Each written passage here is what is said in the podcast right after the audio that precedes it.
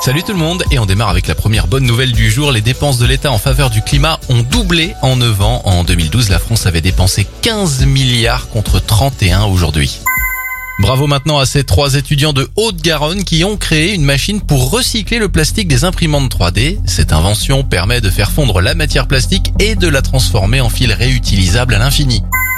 Enfin, bonne nouvelle, un milliard de vaccins anti-Covid sera distribué gratuitement aux pays les plus pauvres par les pays membres du G7. C'était votre journal des bonnes nouvelles. Vous pouvez le retrouver maintenant en replay sur notre site internet et notre application Radioscoop.